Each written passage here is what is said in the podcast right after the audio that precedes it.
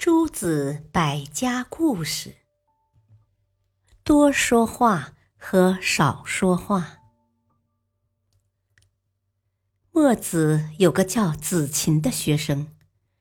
有一次，他问墨子：“先生，您说多说话好还是少说话好？”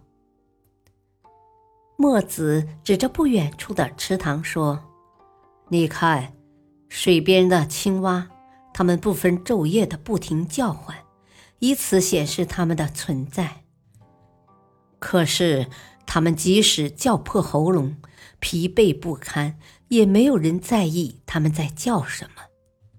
还有逐臭不已的苍蝇，人们只要听到嗡嗡声，就忍不住上去打死它们。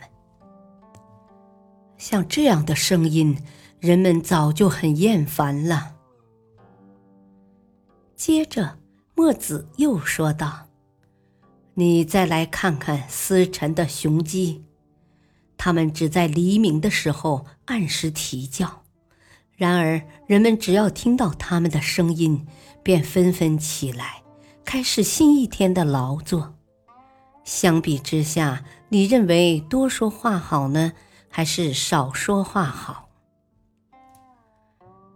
子琴一下子就领悟了老师的含义，说道：“学生明白了，话不在多或者好，只要准确把握说话的时机，努力把话说到点子上，就会得到别人的认同，收到预期的效果。”墨子满意的点了点头。